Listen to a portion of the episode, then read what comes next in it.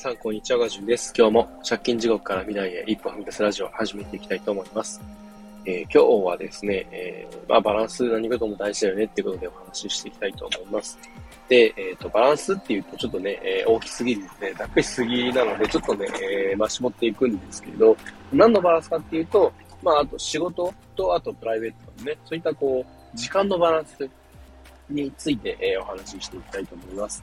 えー、まあ今僕自身ね、えー、いろいろ働いているその仕事の中で、えー、今の生活のね、リズムというか割合で言ったら、えー、まあ一番やっぱ多いのが仕事の時間なんですね。これは結構多くの方に当てはまるのかなとも思うんですけど、特に運送業っていうのは拘束時間がそもそも、ね、え、ちょっと特殊な法律があって、え、めちゃくちゃ長いんですね。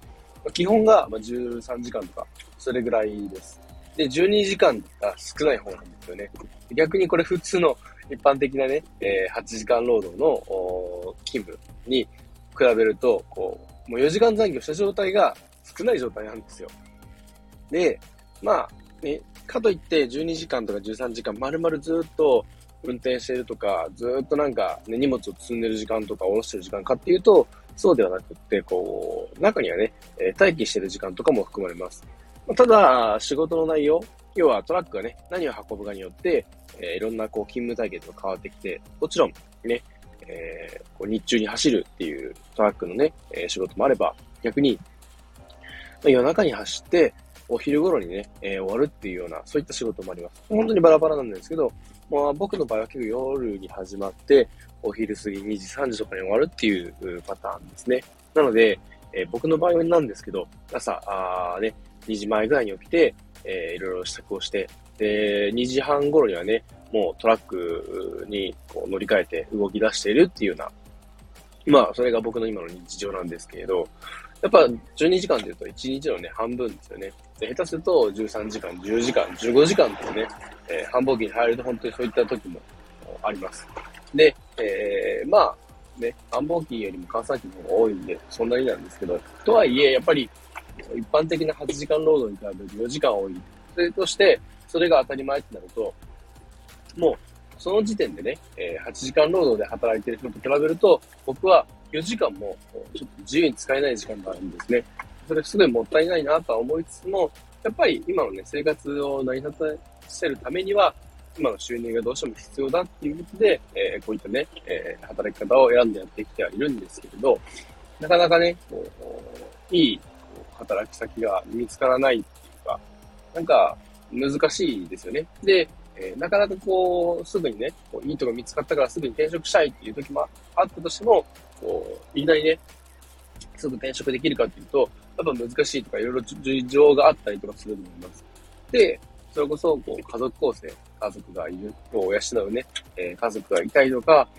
あはたまたね、一人暮らしだとかね、いろんなその状況によって、やっぱり動き方って変わっててくると思いますし、えー、当然働き方もね、変わってくると思います。で、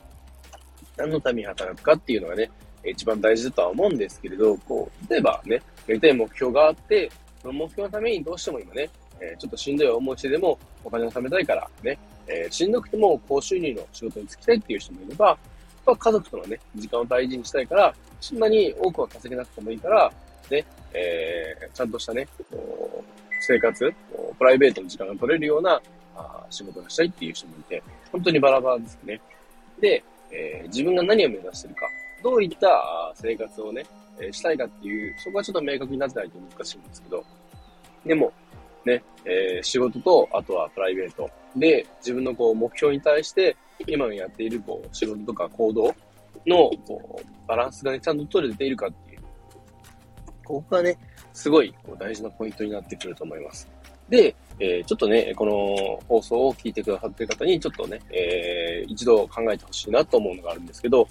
えー、今ね、やっている仕事とか、あとは副業だったり、何かしらこう好きなね、趣味でやってることがいろいろあると思うんですけど、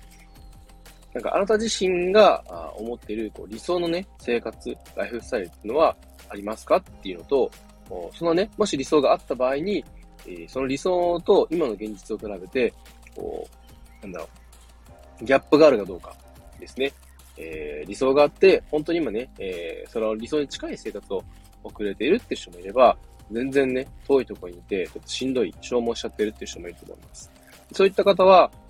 今ね、こうやってる活動をすべて振り返ってみて、で、なんだろう、こう、消耗してる原因とかっていうのをね、すごいこう、よく考えてみて、それをね、なんかこう、解決、やっぱ諦めちゃってる人がいると思うんですよね。